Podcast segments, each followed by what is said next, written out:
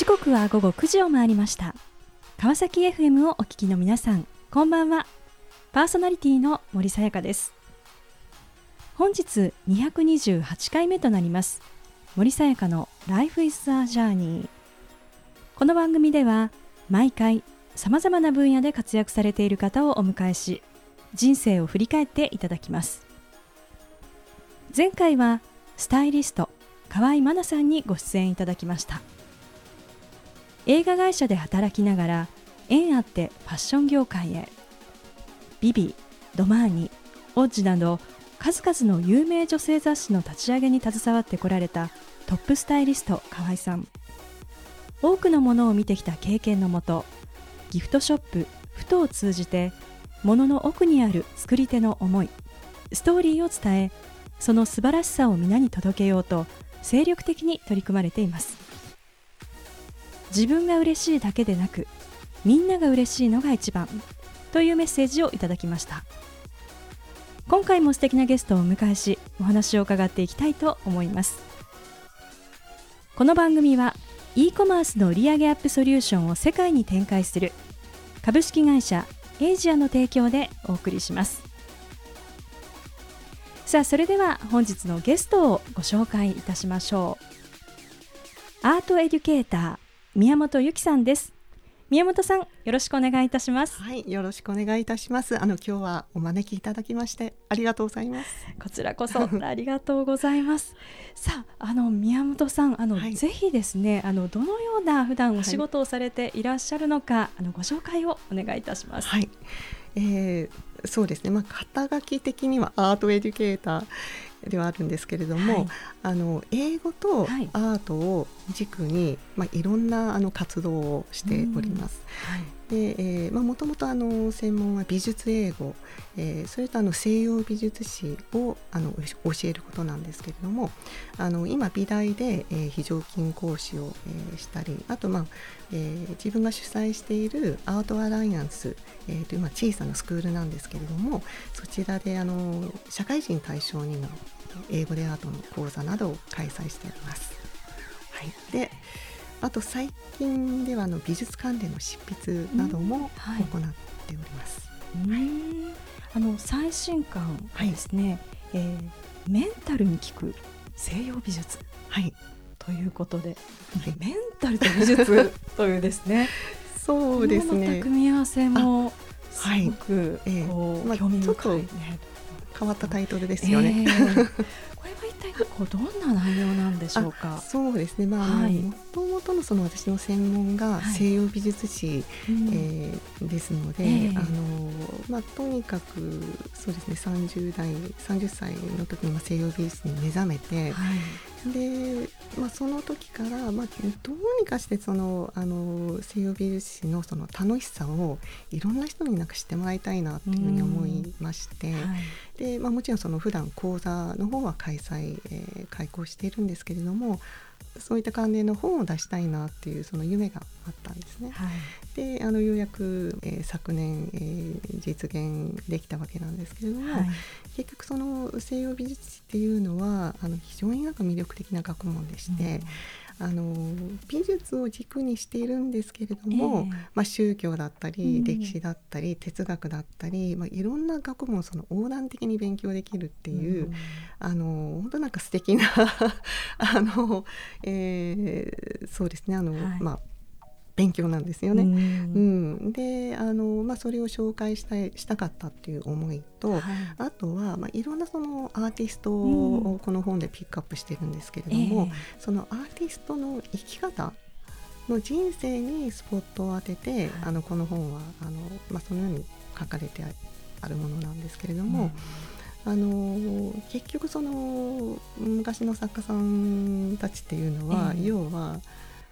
みんなフリーランサーだったわけですよね、うんはい、まあ、個人事業主みたいな。はい。はい、ですので、まあ、それなりに例えばモネとかルノワールも、うん、まあ、画家業をしながら、はい、あのね、アルバイトとかねしてたわけじゃないんですよ、うん、もうもう画家業一本で生活をされてたわわけじゃないですか、はい、やっぱりそうするにはいろんなその苦労もされていらっしゃると思いますしいろんなその逆境にも合っていると、だからまあそういったあの、まあ、彼らの人生を、まあ、彼らが書いたまあ手紙であったり、はい、あのまあ、日記であったり、えー、あるいはその当時書かれたまあ伝記であったり、はい、そういったものをなんか読みながらあの、まあ、どのようにしてその彼らがその自分たちのその逆境を乗り越えていったのかっていうのをまあ調べて、えー、でそれをあの本にしてみたんですね。でそれを知ることによって、はい、あのいろんなその生き方のそのヒントになるんじゃないかなっていうふうに思って、でで、まあ、私が感じたことなども皆さんにそのシェアしたかったなっていうふうに思ったんですね。はいタイトルもやっぱりその逆境にもくじけないアーティスト、ね、そうですね。これがやっぱり一つポイントになるっていうことですよね。はい。はい。うん、あの実はこの本の中にもありますし、うん、それから日経新聞のですね、うんうん、あのこう、美術のこうまあコラムとい。うところでも、はい、あのこう執筆をされていらっしゃったということで、はい、あのその中から、あのこう逆境からこう生まれたアート、うん、何かこう代表的ななんかこう方っていうとなんかどういった方がそうですね。やっぱりあのエピソード1に登場するあの、はい、ゴーギャンなんですけれども、ええ、あのこの話が一番わかりやすいかなっていうふうに思いましたので、はい、まあ、ちょっとご紹介します。その、まあ、ゴーギャン、まあ有名なので皆さんご存知だと思うんですけれども、うん。はい、あのそうですね。ゴーギャンっていうのは、まあ、ある時自分のその個展をね、うん、あのフランスで開催をする際に個展のそのカタログ図録を出す時に、えその序文を自分のその著名人であるその知り合いにちょっと序文をお願い書いてもらえるっていうふうにお願いするわけなんですね。はい、でところがそのお願いしたその著名人の方からまあ手紙の返事が来て、うん、あなたのアートは理解できないし、うん、好きになれないので、あのやめときます。遠慮します。書けません自分には。っていうふうになんか却下されてしまうんですよね。えー、で通常であれば、えー、あのまあ、ちょっとあの傷ついてしまったりするのがまあ普通だと思うんですけれども、ね、あのゴーヤンの場合は本当に鋼のメンタルですので。彼は、はい、まあ、どうしたのかというと、そのディスられたその手紙を、そのまんま自分のカタログの序文として載せてしまったっていう。あでそのもの、うん、そのもの、うん、だからきっとゴーギャンの場合はかえってそうやってもう理解できませんって言われたことが、まあ、自分にとってはなんかまあ光栄なこと、うんはい。うん、とでも思われたんじゃないでしょうかね。まあ、要はその理解できないくらい自分はもうすごいもうなんかもう先端を行ってるようなものを作ったんだっていうふうに彼は思われたんじゃないかな。っていう気がする。んです。なんかやっぱり今の時代だとやっぱりね、いい自分の行動に対して何かこういいねとか称賛されたりとか、やっぱりそういうのをすごくこう求める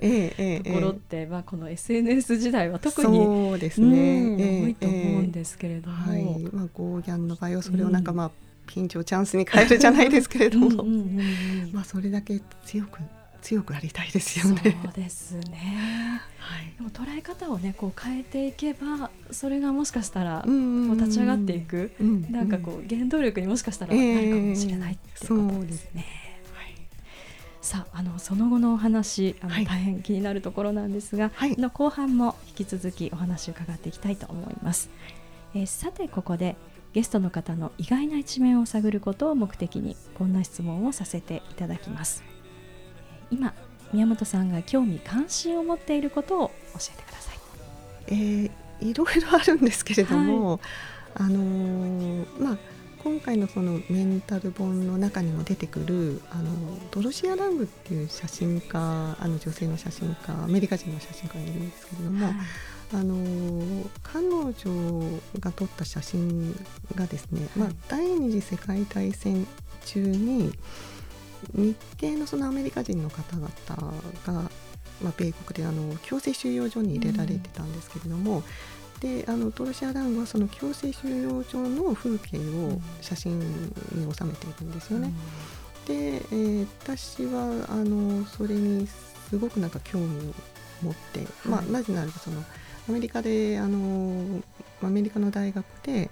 米国史のその授業を取っていた時に、うん、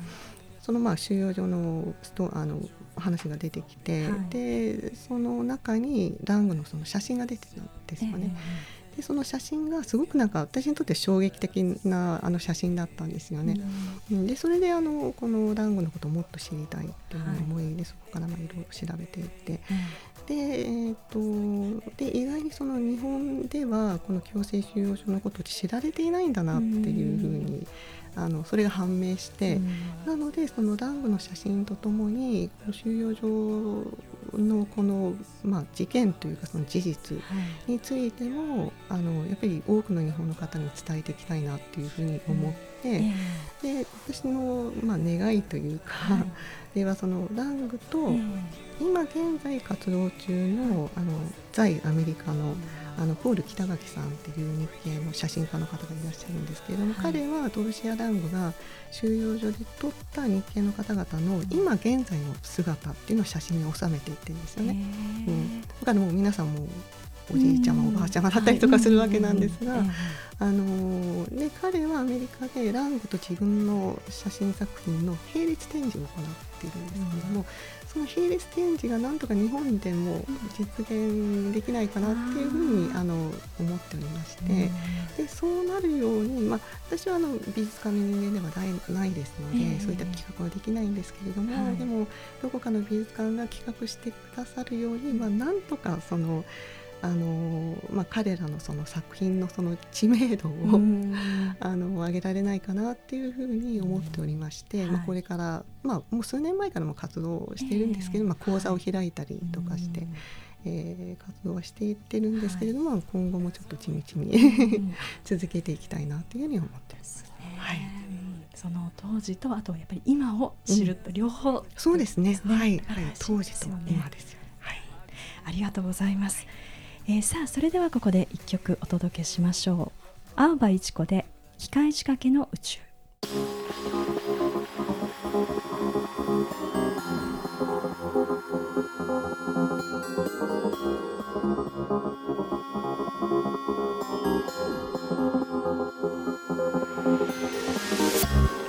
さあ後半も引き続きアートエデュケーター宮本由紀さんにお話を伺っていきたいと思います。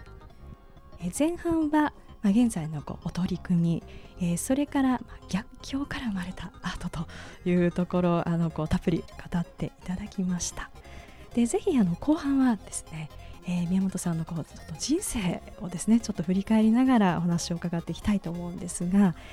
あのそもそもですねこのアートとのこう出会いというのは、うん、あのどんなところなんでしょうか、うん、そうですね。もともと幼少時代から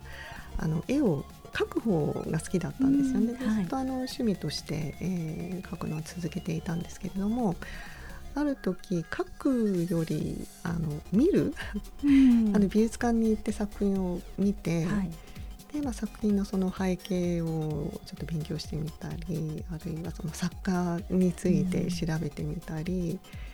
そういう方がなんか楽しくなっちゃったんですよね。うん、はい。うん、その作品の裏について知りたくなって、えーはい、でまあ、いつか機会があれば、うん、あのまあ、美術史をちゃんと勉強してみたいなっていう、そういった思いはあったんですね。はい、ただまあ普通に私はあの、まあ、短大の英語科を出て、うん、で就職をして。はいえー、でずっとあの、まあ、帰国子女であの英語は英語が得意でしたのであ、のそのまま英語道を進み、えー、だったんですけれどもちょっときっかけがあって30歳で、はい、アメリカのヒューストンというところに行くことになり、はい、でまああのちょうど良かったので、えー、前からその勉強したかった美術史を、まあ、学び直そうっていうか、まあ、大学に入って勉強し直そうと思い、うん、であのアメリカであの美術史専攻で大学と大学院に入ったんですね。はいで、まあ、そこで美術史を、まあ、あの勉強している中で、はいもうこれだと思ったんですよね。もうこんな面白い学問他にもうあるのだろうかっていうぐらいにももう目覚めてしまい、で、まあ、これからの私のライフワークはやっぱりこの美術史、まあ、美術に絡む何かだっていうふうにも確信したんですよね。はいですので、まあ、アメリカにいる間に、えーまあ、大学院卒業した後に、まあ、ヒューストン美術館でインターンシップをやって、えーはい、あと現地のギャラリーの様子も知りたかったので、あのそういったまあ19世紀の作品を扱っているようなそのギャラリーで、まあ、パートでなんか仕事をしてみたり、もうもうアートどっぷりの生活だったんですね。なんかもう一気にっていう感じですね。そうですね。もう本当開眼しちゃったんですよ。えでもそのなんかこうこれだって思った、えー、なんかそれってどういうものだったんですか？まあ多分、うん、なんでしょう、まあ、あの勉強が好き急に好きになったっていうか、えー、だそれまであまりにもその自分が無知だったっていうことが分かっちゃって。分かってしまいます、そのショックもあったのかもしれないんですけれども、えー、でもやっぱりその美術をきっかけに、はい、あのいろんなことになんか興味が出てきて、うん、であの、まあ、先ほどもあの少し話しましたけれども、まあ、宗教にも興味が出てきて、はい、哲学にも興味が出て、音楽にもとにかくなんかその美術を軸になんかその広まっていったんですよね自分の視野が。はい、で広まり始めると、えー、もうさらになんかそのエスカレートしていって、はい。どんどん楽し楽しくなっていて、はい、あれも知りたいこれも知りたいっていうふうになってしまったんですよね。はい、えー、じゃトータルでどのぐらい、えー、何年ぐらいそのアメリカにいらっしゃったんですか？そうですね。8年半ぐらいですので。なので、あの30代はもうほとんどアメリカで過ごして、うん、で39の時に帰ってきました。うだったんですね。帰国されてからは、なんかこうどんなふうにこうですよね、はい、住んでたんですか、うん、そう。で帰国した時もすでに39歳でして、であのまあ私はそのちょっと甘く見てたんですよね、日本の美術界を。で、まあ、できればその美術館に就職して、はいまあ、そういう教育普及部であったりとか、うん、まあ、どこか入れるだろうっていうふうにちょっと軽く考えてたんですけれども、えー、やはり狭き門でした。でもかといってじゃあギャラリーに行って作品を売りたいのかっていうと、はい、そうではなかったですので。でするとじゃあ他にどういった美術の仕事があるんだろうっていうふうに考えてるうちに、はい、まあ、これ自分で仕事を作る方が 作ってしまった方が早いなっていうふうに思い、えー、それでその自分のあの特技で特技であった英語と、はいうん、で自分の好きであったアートを、まあ、合体させて、まあ、英語でアートのその活動を、もう自分で始めればいいやっていうふうに思ったんですよね。それがあのもう十何年も前の話なんですけれども、えー、はい。でもちろんまあそれだけではあの生活できませんので、うん、えー、まあ、通常というか、まあ、一応その外資系で、えー、はい、アートとは無縁のはい、あのお仕事をあのフルタイムで、まあ、会社員をしながら、はい、えー、英語でアートの活動は、まあ空いてる夜の部分とあと週末を使って、その活動をしてました。はい、ですか、はい、今もやっぱりそのこう時代としてその、まあ、副業みたいな話ってこう今すごい出てますけれども、えー、そうですね。あの時はあの、だから会社がですね、まあ、はい、外資っていうせいもあるのかすごくあの、おおらかな、えー、あの上上司というかすごく理解のある上司だったんですよね。で私はまあずっとあの役員秘書をやってたんですけれども、はい、であのまあ私のアートの活動もすべて上は知っていて、はい、あの講座にも参加してくださったことがあるっていうそう、ね。えー、そういったあの、まあ、結構オープンな会社だったんですけれども、はい、でそうこうしているうちに、うん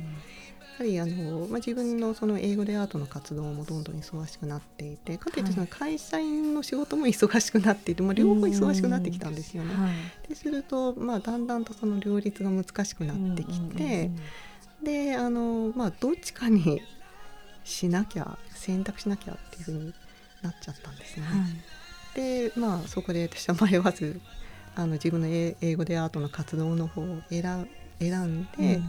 で、まあ、ちょっとリスクあったんですけれども、はい、あの会社員の方はそうですね会社を辞めてしまいましたね。はいもうそこで 一つ大きな決断をされた決断しましたね。はい。でもなんかその時の、うん、そのアートのその英語とアートのこの活動っていうのは、えもうこう一つ確立をされていたというか、なんかどどのようなこう状態でこう、うん、あのそうですね。まあアートアライアンスっていう、はい、そのまあ屋号でやってたんですけれども。ええはいあのもうすでに、えーとまあ、生徒さんもまあそこそこおりましたし、うんはい、あとあの外部講師の方にも来ていただいて、えーはい、で今講座をやってもらったりとかしていたんですね。でで、まあ、そろそろ、まあ、それにアートアライアートアライアンスに集中すれば、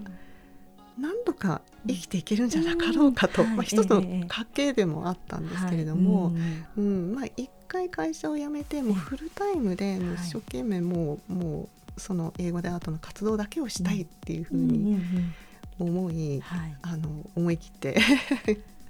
やめました。はいはい。まあそしてこう、まあ今にこう至るというところと思いますが、あのまあこのアートというものですけれども、この今のそのまあコロナ禍で、まあなかなかいろんなこう外にも出られなかったり、いろんな制約もあったりという、そういった中でなんかそのアートのこうまあ存在意義といいますか、意味みたいなものって、あの宮本さんはどんなふうにこう捉えていらっしゃいますか、そうですね、まあ、アートっていうのはやっぱりその美的に楽しむのと、うん、まあ、感覚的に楽しむのと、はい、あと知的にあの楽しむのと、まあ、両方あると思うんですよね。うん、あの両方で楽しんでもらえるといいかなというふうに思うんですけれども、はい、まあ、まずそのあの美的に楽しむっていうのはまあ、美術館、まあ、美術館行けない場合には、まあ、画集でも何でもいいんですけれども、えー、まあ、作品を見て鑑賞して、はいうんあのまあ、色に癒されたりとか、あの描かれてるものに癒されたりとか、はい、まあ、感覚的にその楽しむっていうことができますよね。あとまあギャラリーに行って作品を買って自宅になんか飾ってそれを楽しむっていう、あの楽しみ方もできると思いますし、はい、でもあの片方その、えーと、知的に楽しむっていう、はい、例えばその私のメンタルの聞く西洋美術っていうその本を読んで、まあ、作家の人生をなんかについてなんか読みながら楽しむということもできると思いますし、うん、あとはあのそうですね、まあ、実際美術館に行って名画を見ながら、はい、まあ、結局その名画っていうのは、うん、か自分に語りかけてくるんですよね名画って。あの問いかけてくるっていうのかな。はい。えーうん、なので、えー、そういった作品が見つかったのであれば、まあ、その作品についてまあ自分はそれが好きなのか嫌いなのか、うん、でその理由は何なんだろうかっていうふうに、まあ、なんかちょっと作品と向き合ってみるっていうことをされると、はい、まあ、楽しいんじゃないかなというふうに思うんですよね。うん、であるああるいはあのもし一緒にお友達とねあの美術館巡りをしているのであれば、はい、その方とまあ意見交換をしてみたりしながら、あの過ごすとですね、まあ、いろんな発見があると思うんですよね。うん、であのでもしかしてその発見というのはあの仕事のヒントになったり、ええ、なんか新たなアイデアになったりするかもしれませんので、はいうん、そういったなんかその作品を前に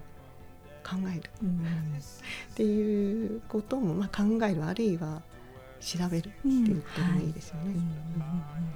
でするとなんかいろいろ広がっていくんじゃないかなっていう気がするんですけど。さあ、えー、この番組ではゲストの皆さんに必ずお聞きしている質問があります。宮本さんにもお伺いさせていただきます。これから自分の夢を実現しようと考えている方々へ背中を押すメッセージをお願いいたします、うん、そうですね。あのーえー、一応考えてきた、まあ、これからをその生き抜くためのキーワードっていうことでもよろしいでしょうか？はい、ぜひ。あの私はこのキーワードはですね、えーまあ、いろんなところで、まあ、その執筆でね あの書かせていただいてるんですけれども、はい、キーワード3つあると思うんですよ、はい、これからの時代を生き抜くためのキーワードとして、うん、私はあの1番人間力、うん、で2番目にオンリーワンになれる知識とノウハウを持つこと、で3番目は英語コミュニケーション能力っていうふうにこの3点セットって、えー、はい、考えてるんですけれども、やっぱりその人間力に関して言うとやっぱりこの人だから応援しようっていうふうに思ってもらえないとなかなか難しいかなっていうふうに思うんですよね。でそれはあの、フリーランスの方々だけではなくて、あの会社員の方にもこれは言えるかなっていうふうに思うんですよね。であとはそのオンリーワンになれる知識やノウハウを持つことっていうのも大事なんですよね。だからまあ他の方々と、まあ、差別化を図るというか、あの自分のまあ、特技というか特性を生かしてあの仕事をやっていくっていうのも、あの非常に重要だと思うんですよね。ただその特技っていうのは大体その、まあ、新たに勉強して得るっていう特技あの知識でもいいんですけれども、はい、大体特技特技っていうものは自分になんかすでに備えられているものだと思うんですね、えー、それを探すっていうのが大事なんだと思います。それとあと、まあ、英語コミュニケーション力っていうのは、はい、まあ、海外の方々と対等に話せる力ということですよね。はい、はい、素敵なメッセージをありがとうございました。はい、ということで本日は改めましてアートエデュケーター宮本由紀さんにご登場いただきました。宮本さんありがとうございました。ありがとうございました。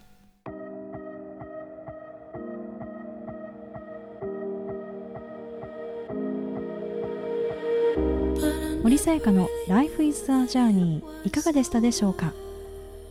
アメリカの大学で学んだ美術史の勉強をきっかけにアートの世界に目覚め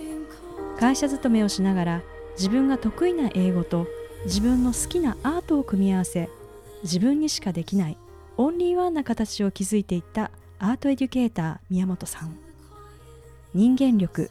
オンリーワン。英語コミュニケーション力。これからの時代に必要なことを新しい視点から教えていただいた。そんな時間でした。